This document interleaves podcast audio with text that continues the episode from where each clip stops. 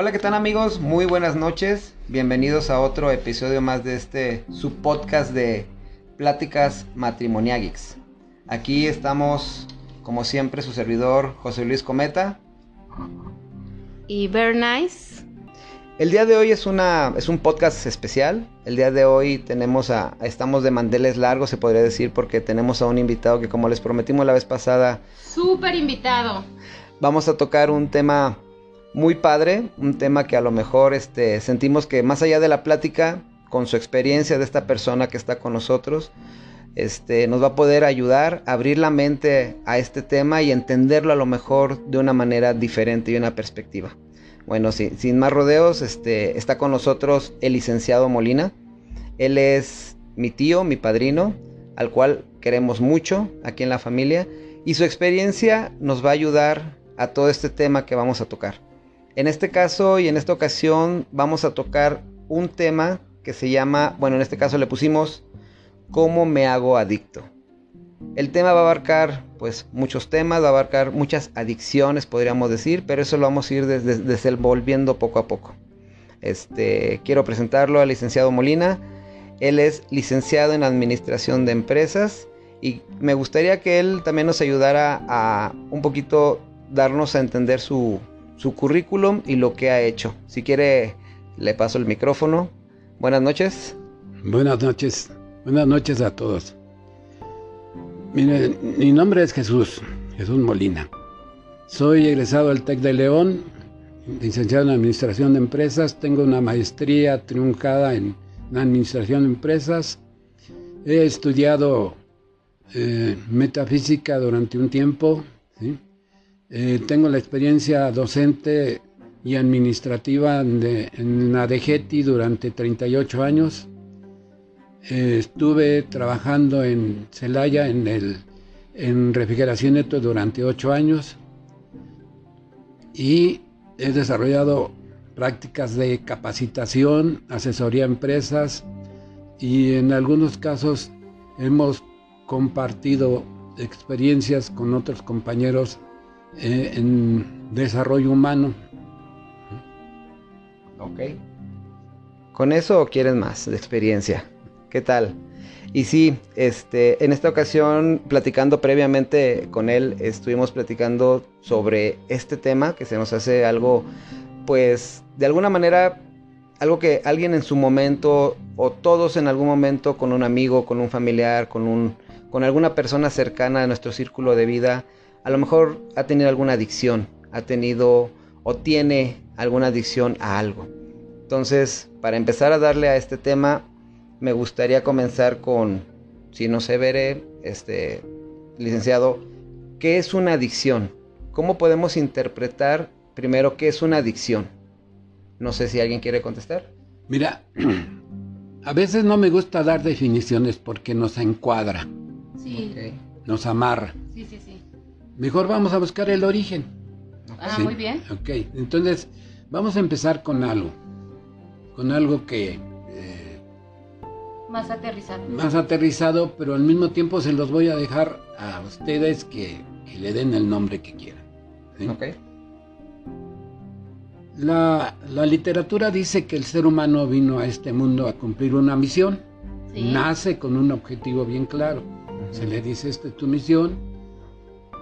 Y esta es eh, eh, tu forma, le dan su forma, su estructura, su manera de ser.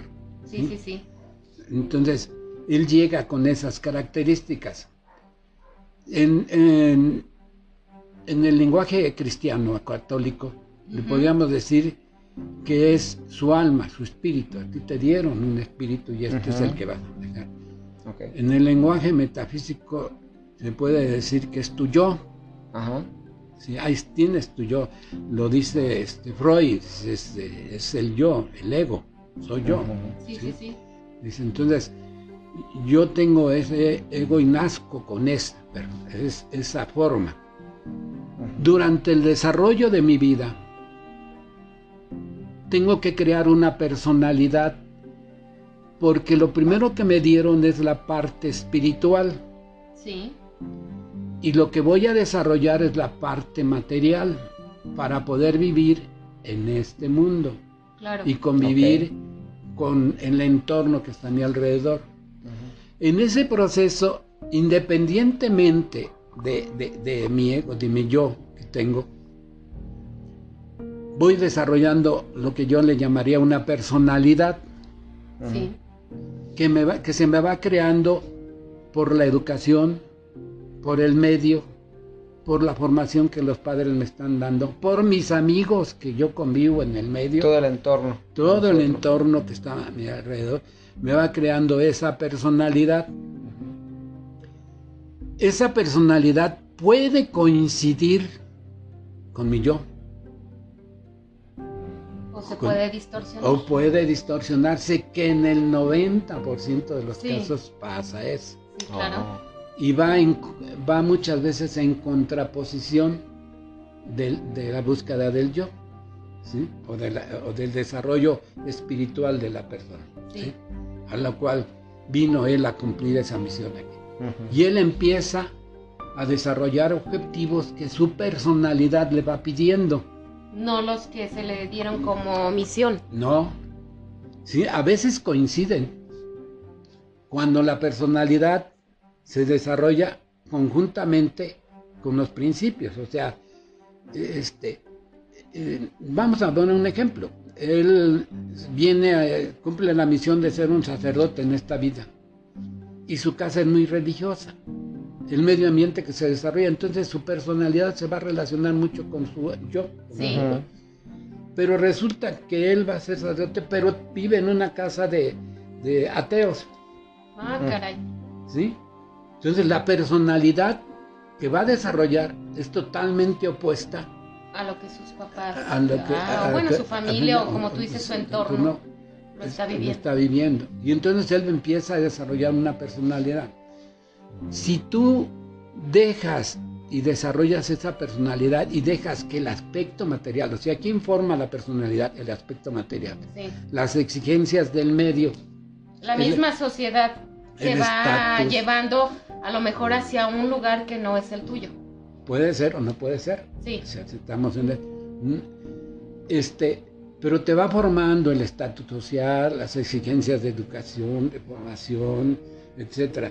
O sea, yo pondría en ejemplo muchos, un- algunos casos, por ejemplo, que hemos sabido, y esto lo digo porque son personajes públicos, por ejemplo, de deportistas, que son grandes deportistas, pero que no quieren,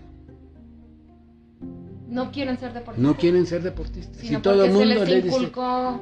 todo el mundo le dice, O sea, ve- vemos sus habilidades, Este, vemos que es entonces, bueno. Por ejemplo, un, futbolista, ¿no? sí, Nato. nato, Pero él no quiere ser. pero él no quiere ser. Oh, ok. Y muchas veces juega porque el entorno lo lleva hacia allá, Sí. pero él no está de acuerdo. Así como que el clásico par- partidito de la escuela, ¿no? Sí. ¡Ey! Éntrale, tú, échanos la mano. Sí. Porque sabemos que eres bueno. Y él, oh, bueno, Pero él no pues, lo hago porque pues, son mis amigos, pero no porque tenga las ganas de jugar. No, y además él se siente bien porque él es un triunfador ahí, Ah, ok, ok. por, sí. su- por sus cualidades y sus características. Pero no le llena Pero totalmente. no le llena, él, él, él se desarrolla porque es bueno. La- el medio le dio esas facultades naturales Sí, sí, sí. y que desarrolla, pero no es lo que él quiere, no le llena en su, Ujú. en su yo. ¿sí? Sí, sí, Ok. sí. y se desarrolla. Pero en otras ocasiones sí es tu yo y entonces te llena. Y cuando tú encuentras tu yo en conjunto con, con tu personalidad, entonces desarrollas, creces rapidísimamente. Órale. Mm. ¿Por qué? Porque no hay una contraposición. Sí, sí, sí. Entonces, cuando el peligro en que consiste es que cuando tú creces y el medio material o el medio social te va exigiendo, tú caes en el error de que la personalidad te va a gobernar a ti, Sí. cuando tú deberías de gobernar a tu personalidad. Exactamente. Entonces la personalidad te va formando hasta que un día tu yo grita y dice, espérate, es- esto no es. Lo que yo voy a hacer. Espérate, esto no. Y despierto. Si la personalidad ¿sí? es fuerte, no se va a dejar vencer fácilmente. No va a decir, cállate, no a- me digas eso. Y va a pelear. y te va a poner pretextos, enfermedades, excusas y te va a crear todo un tema porque va a pelear porque él, la persona está a gusto con lo que ha creado. Es como Venom. Sí. Que viene como un parásito. Y se adhiere.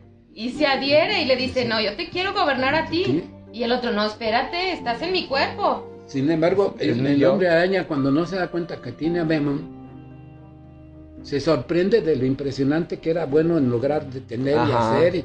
Y, o sea, no era tan malo, pero dice, pero, pero no soy pero yo. No. Ese no soy yo. Y el otro dice, pero yo quiero estarte gobernando. Y entonces empieza la lucha a quitarse eso. Entonces, cuando tú llegas y caes en ese proceso, empieza en la personalidad a adquirir vicios. Oh, ya. Es a lo que vamos. Ajá. Para taparte el yo. Oh, sí, sí, sí. Y huir de tu realidad. Vamos, ¿sí? Sí. Entonces, tú empiezas a sustituir tu realidad con vicios y empiezas a adquirir vicios que tu personalidad te está exigiendo. Por eso no los controlas. O sea, por ejemplo, alguien que le gusta tomar vino, se toma dos, tres copas y lo saborea y lo disfruta. Lo degusta, lo, siente y ya. Y ya, dice, no, ya, ya estoy bien, se acabó. Pero alguien que es su personalidad la que le exige el vino para huir de su realidad. Se pasa de las tres copas. Llega al punto de ahogarse, perder el sentido de la realidad porque no está tomando el vino por degustarlo, está tomando el vino por huir de esa verdad. De esa realidad. Que está enfrentándose. Y entonces es cuando empiezas a adquirir vicios que te empiezan a dominar.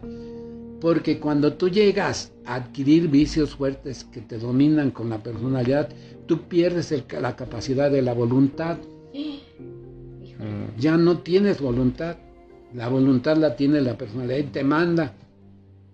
Yo te puedo asegurar, y ahorita te digo por qué, yo te puedo asegurar que un alcohólico no disfruta el alcohol. Ya no le sabe bien. O sea, ya lo toma nomás por tomar. Porque le está, lo está dominando. Le está... Ajá. Oh, ya. Un comelón. Lo mismo, ya no disfruta la comida, come, come, por, come, come, come, come, come, y no es posible que pueda saborear después de 30 hot dogs. Que todavía oh, diga, este hot dog. Se puede decir que es una necesidad incontrolable. Claro que se vuelve necesidad. Es una necesidad, porque necesito comer, necesito tomar, dependiendo del vicio. Ya no tomas por gusto, tomas por necesidad. Oh. Por eso, desde que despierte el día, estás buscando satisfacer esa necesidad. Llámese como se llame. ¿Sí? Y entonces tú estás siendo dominado hasta que tu yo interno despierta, tratando de recuperar su verdadera realidad. Pero a veces hasta en el mismo vicio caemos hasta el fondo y que decimos, ¿qué estoy haciendo de mi vida? Y es como, como tú dices, despiertas y dices, ya no, ya no puedo seguir así. Pero esa es una cruda, ¿no? Al otro día te la cruda y te da la cruda moral que hice ayer no sabes qué, y ya cuando te das cuenta de todo lo que hiciste, ay, no lo vuelvo a hacer, pero no es tan fácil decir, no lo vuelvo a hacer porque vuelves a caer otra vez. Pero cuando caes en cruda, todavía no caes en el fondo. Oh, sí, sí. Ah, ok. O sea, ah, o sea la cruda es como un nivel. Un nivel. Donde todavía, ay, me arrepiento de lo que... Y a lo mejor, no sé, yo veo a la gente que, que va y este, ¿cómo le llaman? Jura. ¿Eh? que van y no voy a ir a jurar a la Virgencita que no va a tomar, no sé, de aquí al 12 de diciembre, ¿no? y, y, juran y, y, no toman durante ese tiempo porque se lo están ofreciendo a la Virgencita, ¿no? Y para un favor, no sé, para algo, un, no sé. Este, no entiendo yo esa parte, pero llega, llega el momento. Porque la mujer le dio un ultimátum. Ah, por ejemplo. o te vas, se acabó. Exactamente. Sí, pero no voy a tomar de aquí a tu cumpleaños, por ejemplo, ¿no? Pero están esperando el momento que se cumpla el día de jurar, y que ya termina, y pum, ese día se echan una peda de tres días. Entonces, ¿de qué sirve, no? O ahí cómo está esa, esa parte del, de la personalidad que está, que si aguantan, por ejemplo, ese, esa, ese juramento que hacen, pero de repente este, llega el momento en el que ya te cumplieron y van y vuelven a hacer como si nada hubiera pasado. Ah, porque cuando, bueno, yo le decía hace rato, le voy a decir por qué se los digo con sustento, porque ver, yo soy alcohólico anónimo. Ok. Yo eh, duré yendo a grupos de, doble A durante dos años, tres años, ¿eh? diario, todos los días. ¿sí? Entonces entiendo bien El el proceso. y sé Sí, sí, cómo, sí. cómo se pasa. Porque la diferencia, una, cuando tú llegas a doble A, o fue en mi caso que yo llegué a doble A y yo dije, ya, ahí muere. Si no ¿Por, qué, por qué llegó a doble A? ¿Qué, qué lo hizo ir a, esa, a pedir esa ayuda, por ejemplo? No, pero eso es como decimos, ahí sí ya caíste a, en el fondo. En el fondo. ¿no? Fondo. O sea, no fue una Por eso, resaca. ¿Qué fue lo que lo hizo caer en el fondo? Sí, se Para puede. mí y para los que he platicado, ujú. que te vas a morir. Ok. Cuando No, despiertas y reacciones Sí, sí, es sí. cuando te dicen otra y te mueres. Pero no, No, te pues- lo dicen así. Pero eso ya está bien. No te lo voy a decir como te lo dicen. Ajá. Te lo dicen así más o menos. Te dicen, ¿para qué sigues haciendo sufrir a la gente? Si te gusta tomar, vamos. Pero vamos a tomar hasta que te mueras. Te aseguro que te van a llorar dos, tres días, pero después van a descansar. Y tú también vas a descansar. No, pues está. Ojo. Cabrón. Pues sí. Ajá, Y entonces es la palabra. reaccionas. Sí, porque te enfrentan a una verdad y dices, es cierto, tú estás sufriendo, a- a- haciendo sufrir a tu familia. Y ellos sufren y tú Al- sufres. verte también así. Sí, y tú sufres. Entonces, ¿para qué sirve? No puedes dejar de tomar, ¿no? Pues vamos a tomar, pero a tomar en serio hasta que te mueras. Y, y vamos y te dicen, y órale, yo te compro el vino y te lo doy hasta que te mueras. Se acabó. Y entonces, como son, es tan cruda la verdad que te hace despertar y, y- y volvemos en ese momento despierta el yo interno, Es cuando Dice- ya sale. ya sale. Los que ya son vencido, que dicen, déjame morir con las botas puestas. Y mueren en la batalla. Y mueren. Hay muchos que han muerto. Y siguen tomando hasta que mueren. Y hay otros que no, que reaccionan y dicen, espérate, mis hijos, mi O sea, esposa. se puede decir que Sí. el yo es más fuerte que el que la voluntad. Que cuando el- cuando el yo sale- Acuérdate que el que está Sí. dominando y el que te está llevando se llama personalidad. Bueno, le pusimos el nombre sí, personalidad. personalidad. Yo les dije, pónganle el nombre que ustedes quieran. Ok. Pero- Venom. Venom, sí. Él te está dominando y él te está diciendo, ¿sí? Pero aquí al despertar el yo, el yo, el tú, tu interno, tú dices, dices, ¿qué onda? ¿Qué estoy haciendo con mi vida? ¿Qué va a pasar con mi vida? Si me muero, ¿qué va a pasar con mi tu familia, con la ¿Cómo- gente ¿Cómo que están Ajá. mis hijos? ¿Cómo están? Exacto. Entonces empieza, ese es el que empieza a luchar para poder enfrentarse. Y cuando llegas, te estoy hablando de mi experiencia, y te dicen, a ver, ¿qué quieres? ¿Dejar de tomar o tapar la botella? Cuando tú, eh, no en todos los casos, pero yo digo, yo, Es mi experiencia, claro. mi opinión. Cuando tú decides este, hacer una manda, un juramento que no vas a tomar durante X tiempo, estás tapando la botella. Oh, sí, es cierto. Estás Sí. La tapando- está pausando, pues. Sí, ahí, espérame, espérame, un rato. ahorita vengo. Deja que se calmen las aguas. Pero no pero voy a regresar una contigo. realidad. No. Simplemente como tú dices, la botella, La nada botella. más.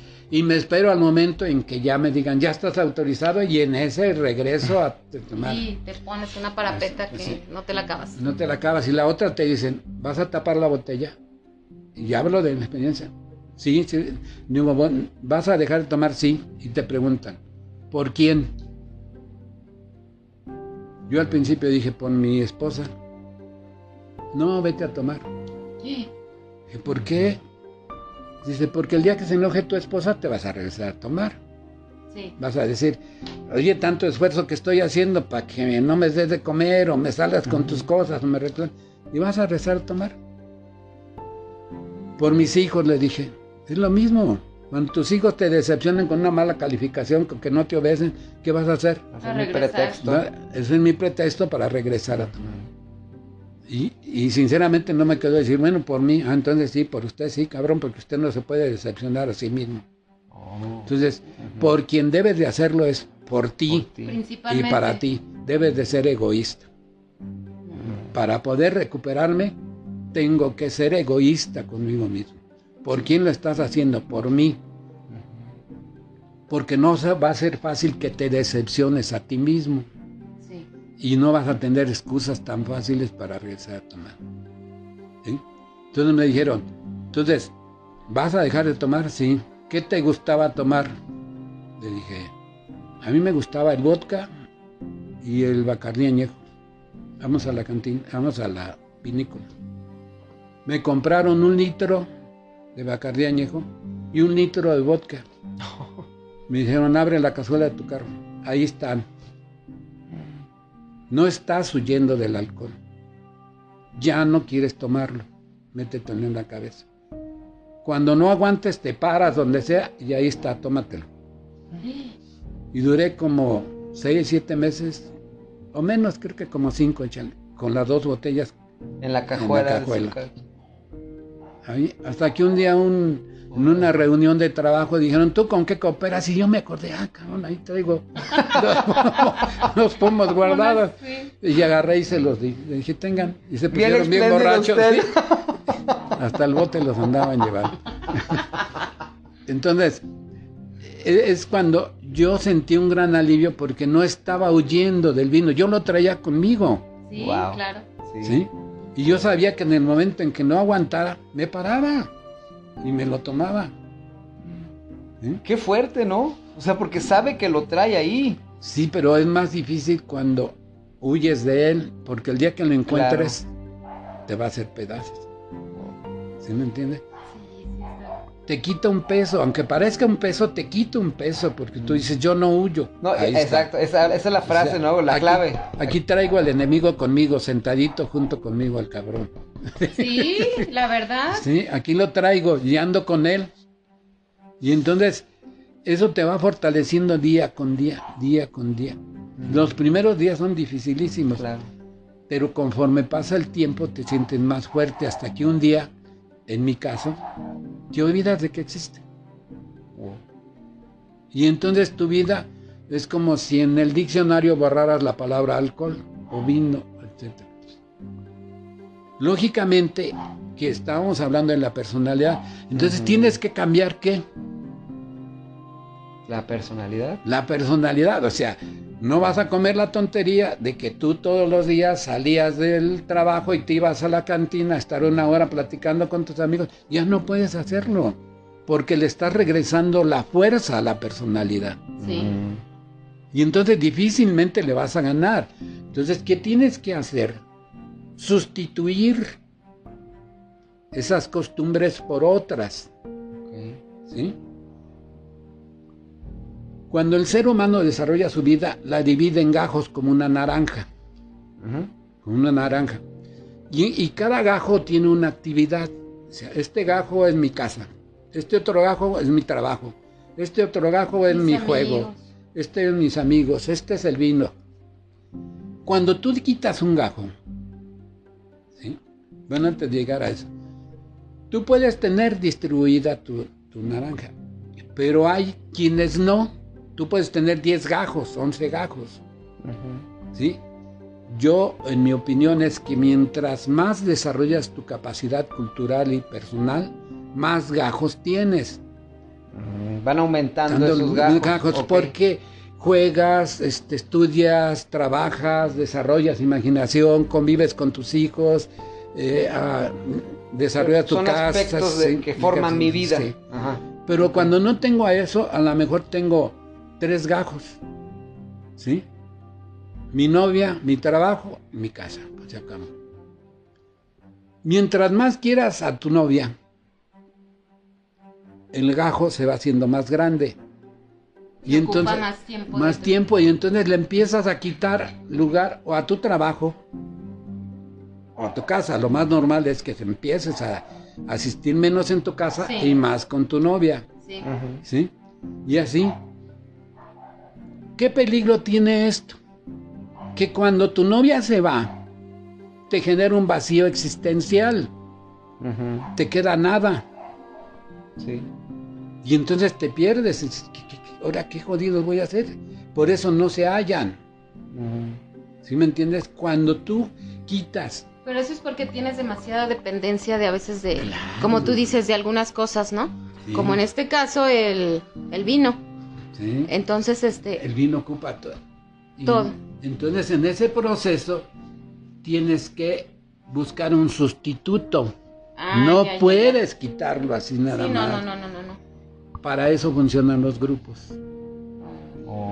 El grupo viene a sustituir momentáneamente eso hasta que tú desarrollas el sustituto. Mm. ¿Y Ya qué? te haces de otras actividades. ah, buscas más trabajo, ¿sí?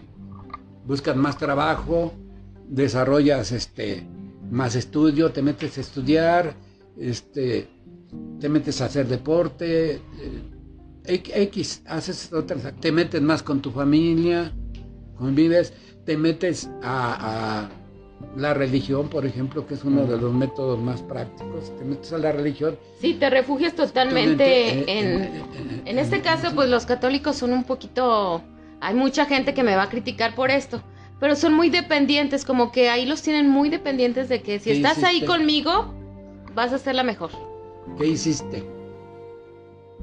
Cambiaste una dependencia Sí. por otra. Sí, Nada más que es una sana sí. y otra no es Bueno, sana. aparentemente. No, sí, pero es bien, pero es bien vista por la sociedad. Sí, claro. A diferencia del alcoholismo, que, es- Sí, sí, que no es bien vista. Pero hay quienes se dedican al deporte Sí, y empiezan a ser deportistas de las 8 de la mañana a las 9 de la noche. sí. Y ya nada más llegan todos agotados, el cuerpo está agotado, llegan, duermen y a las mañanas siguientes a las 7 Lo están... Entonces cambiaron una dependencia por otra. No sustituyeron, no, no hicieron gajos otra vez en su vida. A ver, ahora yo te voy a preguntar algo. Eh, por decir este, también tenemos adicciones.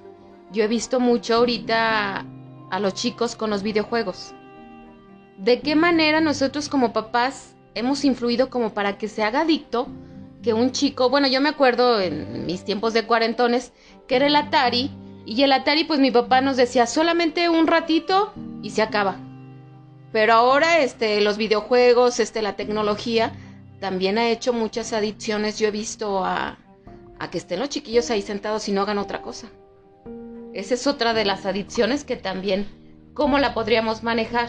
Podríamos llamarle como una adicción moderna. Moderna, sí, es, es- es igual, nada más están cambiando los términos o la tecnología. Ajá. Yo siempre les he dicho, tú quieres saber qué pasa en una cosa, busca el porqué, el origen, ¿dónde está? Sí, El origen, vamos a, a buscar el origen. Para mí, ¿cuál es el origen de eso? pues que nos queremos como papás a lo mejor deshacernos de, de los hijos. Pero los hijos por, o sea, en sí porque agarran esa, esa adicción. Pero es- yo, yo siento que es como hablábamos al principio. ¿Qué entorno tienen los niños que agarran eso de vicio? A lo mejor el entorno es como tú dices. Tú como papá quieres que te dé más tiempo libre el niño y no quieres que esté en la calle. Ah, pues le pones el celular, le pones el teléfono, le pones la tablet, ¿no?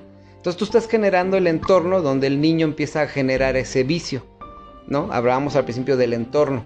Pero ¿Podría ¿cómo- ser pero ahí? ¿Cómo sacas ahí, por decir, al chiquillo del vicio? No lo voy a llevar a un doble A. No. ¿Cómo lo ¿Qué sacaríamos? hace doble A? No, no sé, a ver, dime. Sustituye. Sustituye. O sea, doble A lo que hace es que te dice, saca todo lo que traes y recibe lo que te estoy dando. O sea, tú, como dicen, habla tus terapias, tu- tu- todo lo que traes, háblalo en tribuna y escucha, que te dicen sienta y escucha, siéntate y escucha. Y escucha lo que los demás hacen. ¿Qué pasa cuando escuchas? Cuando escuchas tus problemas que aparentemente eran grandes, Sí. ¿sí? Y ahorita vamos a llegar a otro punto para que entiendas, eh, para que se entienda mejor esto. Sí. Este eh, se vuelven pequeños. Te voy a poner un ejemplo burdo. A ver. En una sesión real, en una sesión que estaba yo en doble A, vi que mi compañero de adelante estaba hablando uno, dando su, su tribuna, dando su experiencia, y estábamos hablando de las relaciones extramatrimoniales, fuera del matrimonio. Sí. la terapia o, o- o la, o la mm, ¿cómo le podríamos decir? La guía que debíamos seguir, o las indicaciones, como que, es, no puedes hablar de terceros, sino de ti. Ah, solamente de ti. ti. No puedes poner ejemplos de que a mi amigo le sí, pasó. No, no, tú. Para que tú reflexionaras, o sea, como un examen de conciencia. Entonces, tú, eh, ahí, ahí a cambio de otros grupos, ahí tú, este, a ti te invitaban a pasar, no pasabas tú porque tú quisieras. Ellos te decían, a ver, Molina, pasa. ¡Bravo! Sí. Soy Molina, bravo.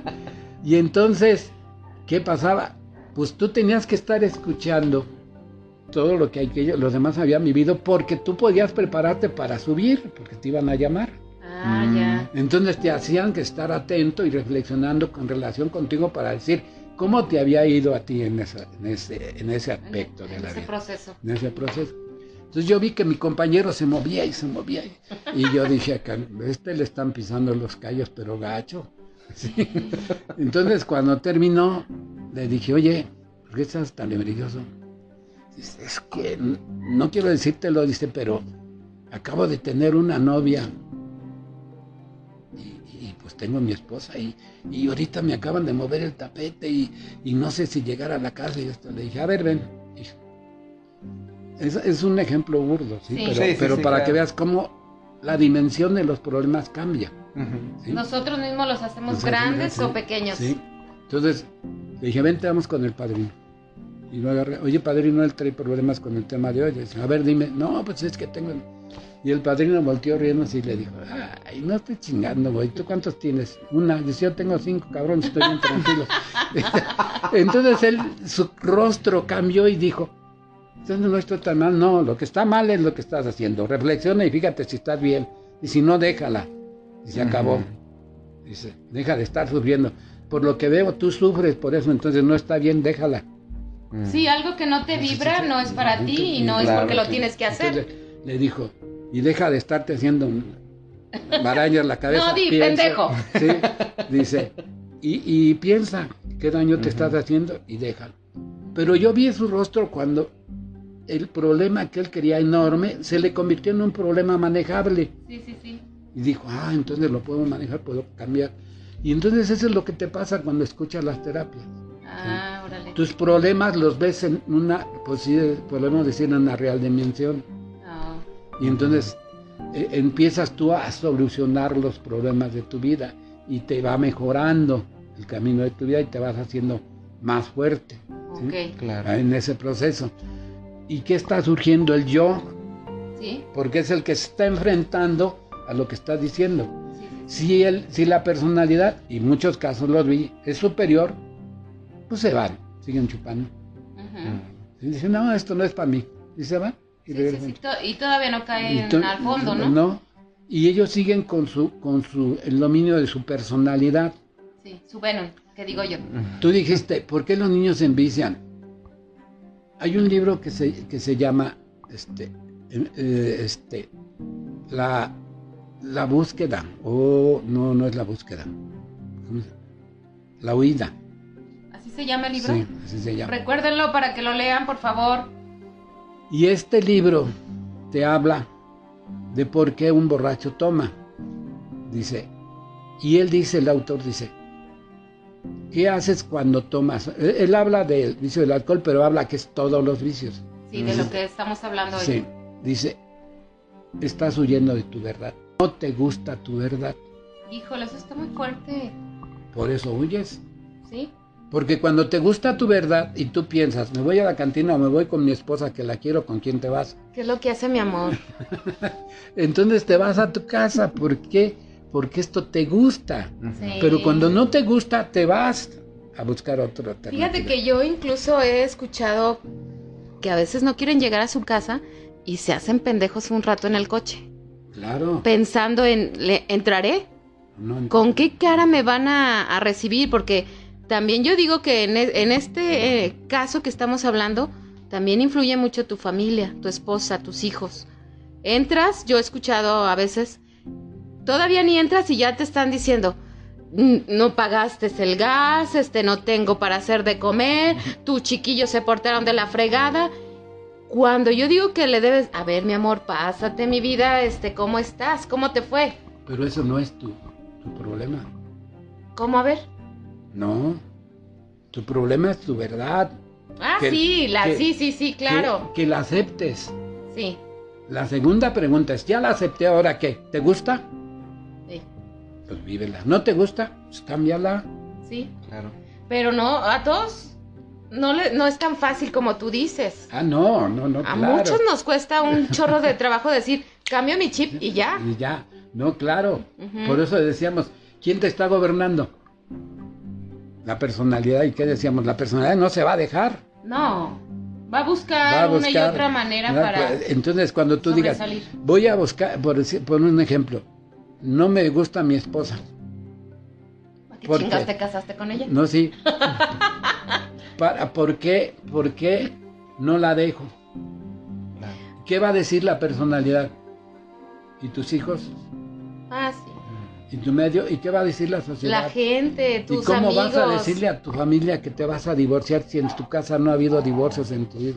Y, cómo- y entonces Una presión social. social empieza la personalidad a dominarte en lugar de enfrentarte a una verdad. o sea, Sí, eso sí. Ahora, yo no estoy, yo digo, yo acepto mi verdad, no me gusta. lo que estoy- Bueno, entonces te agarra a tu esposa y vete a terapias de grupo. Sí, también. Ujú.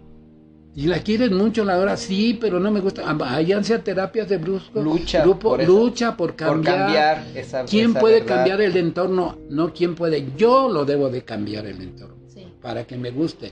Pero si no soy capaz de cambiarlo, entonces persisto en la huida. Sí. Huyo en lugar de enfrentarlo. En buscar otros, otros vicios que tapen mi Ya- realidad. Llámale de los más eh, socorridos, que es trabajar todos los días 24 horas. No, como se dice ahorita, chingarle. ¿Sí? Y, y- y que no llegas a tu casa. Sí. ¿Pero qué estás haciendo? Huyendo, huyendo. ¿Por qué? Porque están más guapas las, las secretarias o las que trabajan ahí, compañeras. las compañeras, que lo que ves en tu casa. Pues a veces, Entonces- a veces yo siento que más allá de que están más guapas es el entorno. ¿no? Entorno. Hay un entorno, a lo mejor en el trabajo, Más muchas agradable. veces más agradable que a veces en mi propia casa. A veces no es de que la- a lo mejor la esposa se molesta, ¿no? Porque, ah, es que está bien guapa la secretaria. Pero no es tanto que esté guapa, su plática es agradable, no me está reclamando, no está peleando conmigo. Entonces, a lo mejor lo que quiero es un rato de una plática de paz, sin reclamo. Y eso es huir de su verdad, ¿no? Prefiero claro. estar en otro lado donde no me van a reclamar y todo. Y en vez de cambiar mi verdad, prefiero pues tapar esa verdad con otra o con otro estatus, con otra vida, con otro Pues claro, busco con otro- otros amigos. ajá. Busco otra verdad que sí me guste. Exacto. Voy ahí. Decía Bere, No. decía, pero es que la señora no te también te exige, te pide, te reclama. ¿Qué es eso? Son las justificaciones que yo tengo, Ajá. ¿sí? Sí. Para huir de mi verdad. Porque al final mi verdad es de que debo de pagar esas deudas, debo de atender a mis hijos también, debo de hacer esas cosas que me está exigiendo mi mujer. Y si no las hago es como que ah, estoy tapando algo que es mi responsabilidad también. Claro, Sí, sí, es, y, y lo tomo de mala manera. Es que me está, o sea, yo ya, yo ya le echo la culpa a mi mujer. En este caso puede ser el hombre también que le, que le alega a la mujer, de cualquiera de los dos lados. Sí, sí. Pero en este caso yo tapo esas exigencias que son mi verdad y, y lo, como, lo pongo po- como pretexto para huir de ellas. claro. Me alejo porque eso no me gusta. Hace rato decía Bere, ¿cómo o por qué cayeron mis hijos en una dependencia?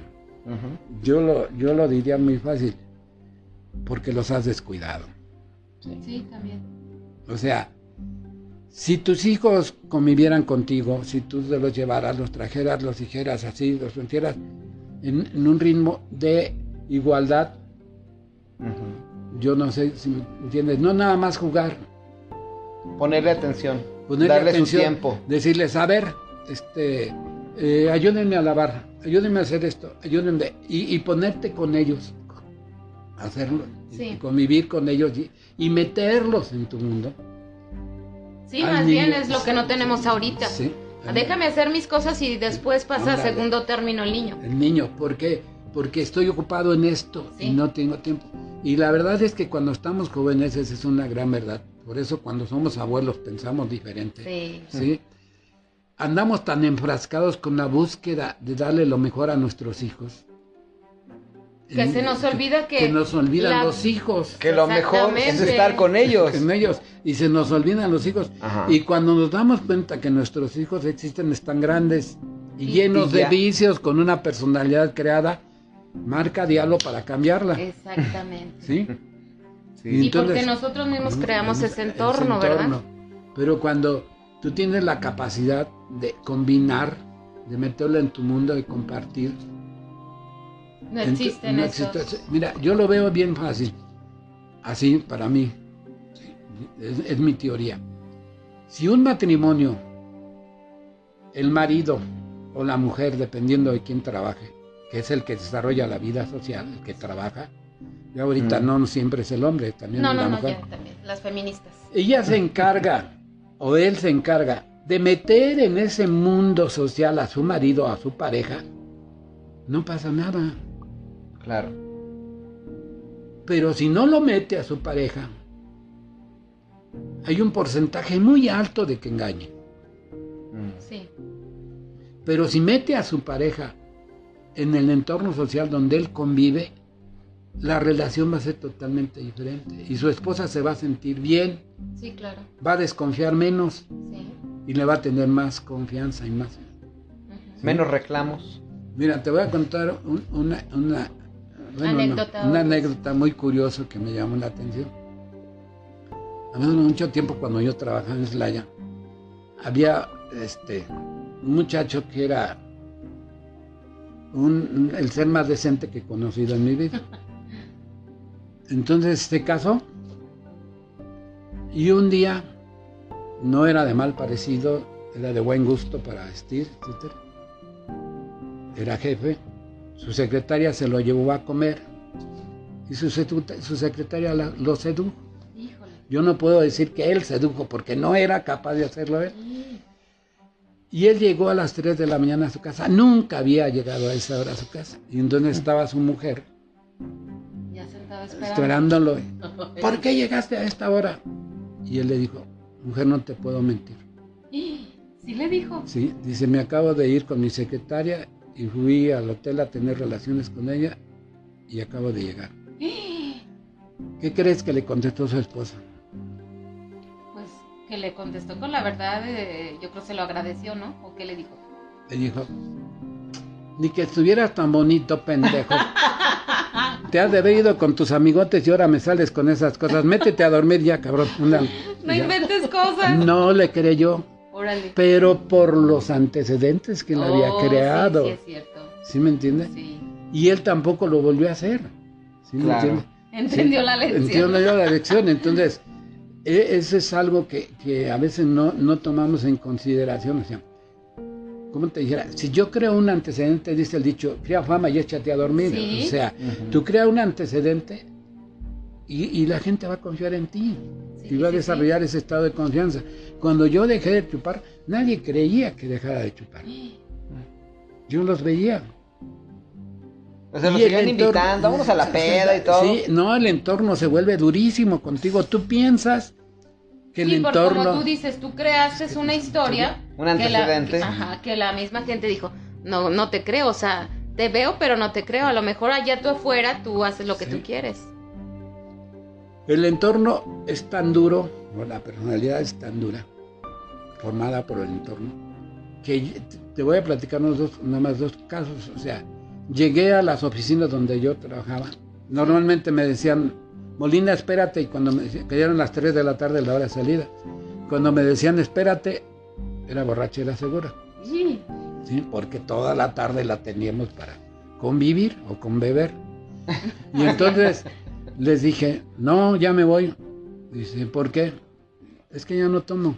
¡Qué fuerte! Es- Dice, ¿cómo que no tomas? ¿Cómo? Y, y, Haz de cuenta que dije, hay una bomba. Todos voltearon así, Ujú. todos, Ay, sí todos los- que ya no toma Molina. Que...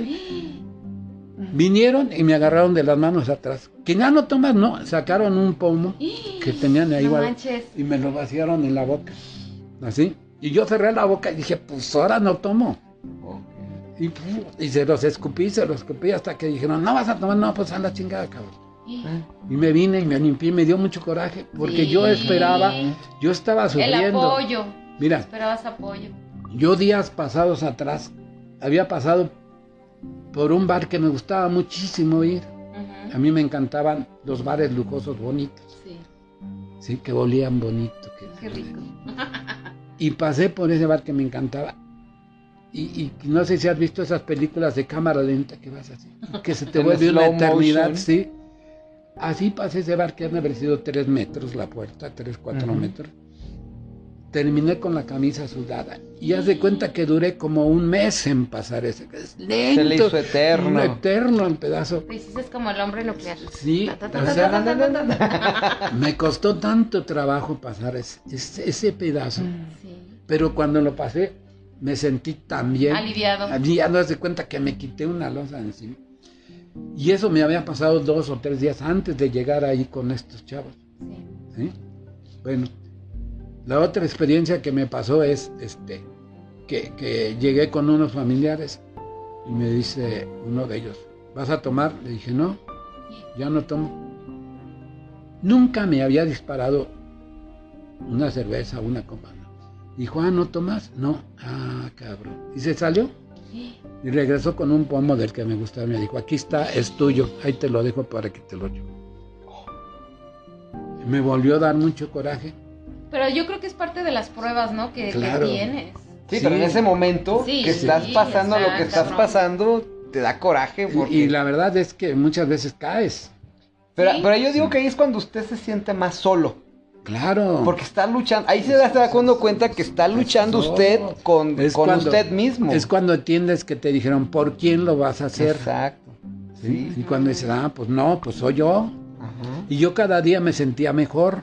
¿Sí me entiendes? Me sentía más fuerte, me sentía, me sentía más liberado. Sí, porque ya no era tan dependiente de, de esa adicción. Yo lo, lo que aprendí en todo este proceso es que uno debe ser libre de todo. de Sí, sin apegos también. A nadie. Que tú tomes tus decisiones por ti. Sí. Vamos, si a ti te gusta que, que- que te pendejen, es tu pendejada. Y es, y es Sí, bonita, sí, sí, sí. es tuya. Sí, sí, sí. Y- Pero si no te gusta, pues no vayas.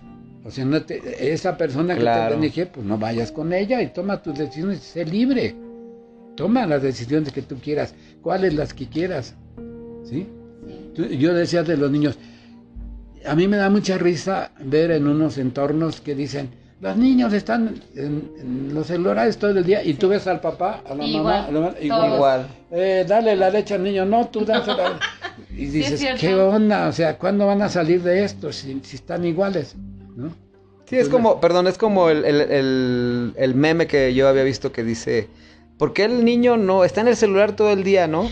Y la mamá está en el celular todo el día. Sin embargo, la mamá que va leyendo un libro, ahí va el niño leyendo un libro. O sea, nosotros mismos generamos ese entorno. Claro. Entonces, eh, eh, todo esto te lleva a perderte.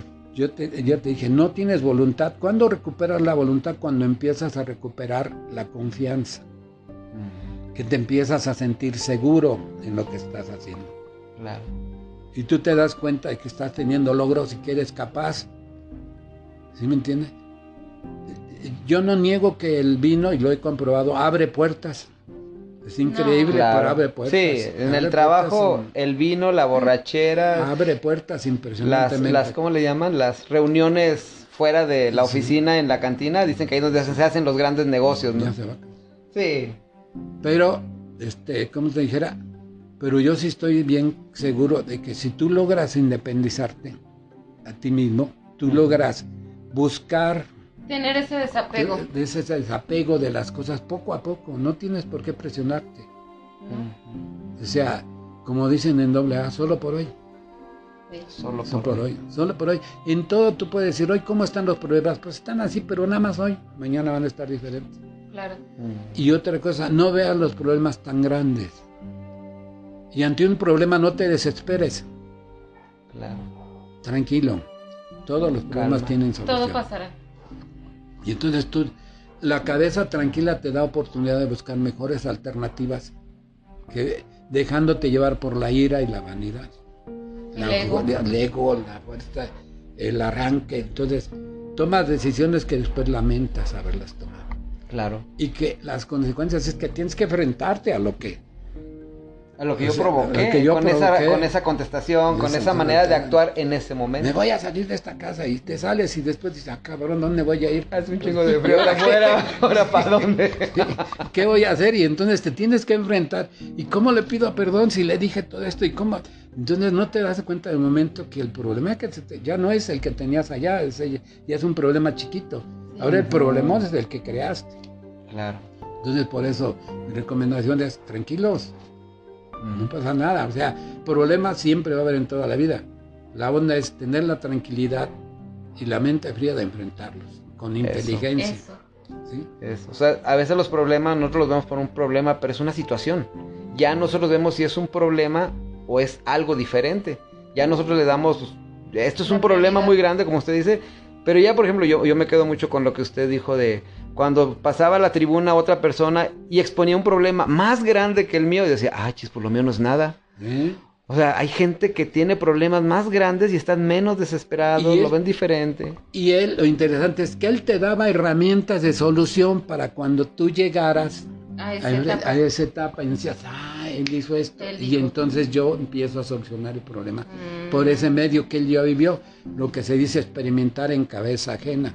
ya. Y entonces vas creciendo, vas creciendo como persona y cada día tienes más herramientas para enfrentar las cosas. Sí. Exacto. Cada día vas a vas creciendo. Sí. ¿Cómo concluirías este tema? De las- Las- yo diría que, que el, para, para evitar las adicciones, ¿sí? hay que darle eh, alternativas a la persona. Sí. Bueno, ese es cuando te dan. Pero lo más importante es que tú te preguntes a ti mismo, ¿qué quiero? Sí. Porque en muchas ocasiones yo les he preguntado, a ver, a ver, ¿tú qué quieres en la vida? No saben. No. Entonces andan navegando y son fáciles presas de, de la personalidad o como quieren llamar. Sí, sí, sí. Pero cuando tú tienes un objetivo bien claro y te lo marcas y dices, yo quiero hacer esto, es la manera más fácil de salir de las adicciones. Sí. La manera más fácil de enfrentarlas. Fíjate qué quieres. O foméntale a tu hijo. Y en este caso ¿Qué lo que te iba a comentar, o sea, uno como papá decir, bueno, yo no lo quiero tener todo el día en el videojuego, en el celular, en la tecnología, y como tú dices, vamos a salirnos un rato a, a echar pelota, a, a echar unas carreritas, aunque sea, ¿no? Darle un tiempo para que ese niño no después no vaya a hacer otra cosa peor. Y sobre todo, veré, conócelo. Sí, que a veces ni los conocemos. Conócelo y date cuenta por dónde va su camino. Eso, Y empújalo para allá. sí, eso sí es cierto. Y le ayuda muchísimo. O sea, conócelo y ve, este chavo le gusta esto. Sí. Vámonos por aquí. Porque entonces él va a desarrollar su yo y, y- y va a dominar su personal, va a meter a su personalidad en el camino Sí. y lo va a enfocar ahí. Y va a ser- Entonces es cuando más, más fácil es. O sea, no es fácil, pues, no es un proceso, porque pueden decir que fácil es. No. No, no, es fácil, pero es una tarea que tenemos que hacer. Y nosotros como papás, pues es lo que podemos ayudar. Sí, a que claro. precisamente, ah, digo, ahorita que lo estaba comentando, hay chavos, hay gente que cae en los vicios precisamente porque somos descuidados como papás, porque no aprendemos a ver esa, ese yo de, de esos hijos que tenemos, porque estamos más ocupados en los problemas diarios de cómo sacar para comer, cómo sacar para... que olvidamos esa parte importante de los hijos. En ver esa, esa personalidad, ese yo y, y tratar de enfocarlos por buen camino. Claro. Y, y sobre todo cuando tengas a, a alguien que tú has detectado que ha caído en un vicio, llámese comisar, no, no le reclames, Sí. porque lo único que estás haciendo es dándole justificación para lo que está haciendo. Para que lo siga Lo, haciendo. lo que platicamos hace rato. No, platica con él. Y Entenderlo. entiéndelo. Entiende por qué está, aunque él no te lo diga con el diálogo, vas a ir entendiendo. Ah, él está oyendo. Y entonces, en conjunto con él, a ver, órale pues. Entonces, ¿cómo crees que sean las cosas para ti así y así? Y entonces ayúdale a que desarrolle su propio desarrollo. O sea, los seres humanos tratamos de cambiar al otro de acuerdo a lo que yo quiero. No, pero pues no todos tenemos los mismos problemas. Exacto. Y, y, no todos tenemos la misma, la misma característica. Ah, sí. O sea, te voy a poner un ejemplo. Sí, pónganos ejemplo. Un gay en tu casa. Entonces, tienes que saber si nació o se hizo y por qué se hizo. Sí. Y después, no enfrentarlo porque si no lo va a hacer, como dice la canción, si no lo hizo porque lo va a hacer por capricho. Sí. Y después por placer. Sí. sí. No, o sea, conocerlo. Y si es, lo que tienes que hacer es apoyarlo. Claro. ¿sí? Y si no lo es, es orientarlo. Claro. Y llevar, y, a ver, espérate, espérate. y, y, que él, y que él entienda qué es lo que lo hace feliz. Ándale. ¿Cuál es su realización personal? Soy gay, soy gay, apoyarlo y que siga ayudándole a su realización personal, para encontrar la felicidad en, en, ser gay. Pero y si no es, y a lo mejor él es gay por capricho, él es gay por influencia, porque todos son amigos o porque, son gays. O porque le decimos, tú no eres gay, y, ah, no, pues sí soy, y se monta en el machito, pues ahora sí, pues soy gay, ¿no? Sí, o porque convivió con puras mujeres y aprendió a, Ajá. y entonces es cuando tú, a ver, espérate, espérate, vamos a orientar el camino y a ver dónde, dónde está tu verdad y vamos a enfocarlo a tu verdad. Pero, y verlo todo con amor pero no tratar de, de, hacerlo a mi molde. Claro. Encontrar su molde y, ayudarlo a que haga su propio molde. Sí, claro. A lo mejor no me gusta, pero es su molde. Sí. sí. Y entonces tienes que ayudarle a eso. Sí, porque a veces una cura este, me puede funcionar a mí, pero no a ti. No a ti, claro. ¿Verdad? Exacto. Sí, sí. Y entonces ahí, ahí es donde está lo más difícil. Muy bien. Muy bien. Te agradezco mucho este, esta plática tan interesante. Esperamos este, tenerte nuevamente con, con otros temas de tu interés y que la gente también opine sobre todo lo que tú nos has dicho. Y me agradó mucho estos puntos que nos diste como referencia de cómo apoyar a la gente que tiene adicciones. Te agradezco mucho. Al contrario, muchas gracias de, de escucharme mi experiencia de vida y ojalá y le sirva. Ese es el propósito. Claro. Sí. Con todo lo, que nos dijiste, sí. Y si a alguien no le gustó, no hay problema. Ah, no, claro que no. No hay problema, no, no, no estoy, no, no, estoy diciendo puras verdades, estoy diciendo puras experiencias. Claro. Exacto.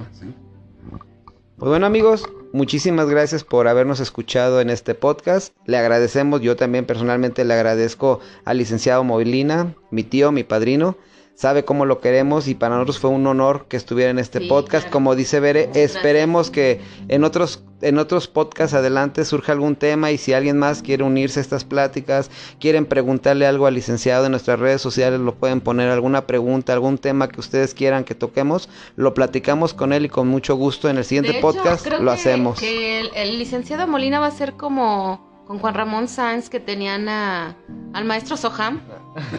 Él va a ser nuestro asesor para que quien quiera hacerle alguna pregunta, él no la va a contestar. Ya lo comprometimos sin querer. bueno, para mí fue un honor que me invitaran, la verdad. Me siento muy a gusto que me hayan invitado. Claro. Y ya sabes, lo esperamos para la próxima. Ah, pues, pues muchas gracias nuevamente a todos. Que tengan una excelente mañana, tarde, noche, no importa la hora que nos estén escuchando. Compartan este podcast si saben que alguien tiene alguna adicción, si, tienen, si saben que les puede servir esta plática, esta experiencia de vida que fue muy, muy este, vigorizante y de alguna manera que todos este, les sirva de algo. Hasta luego. Besotes, bye.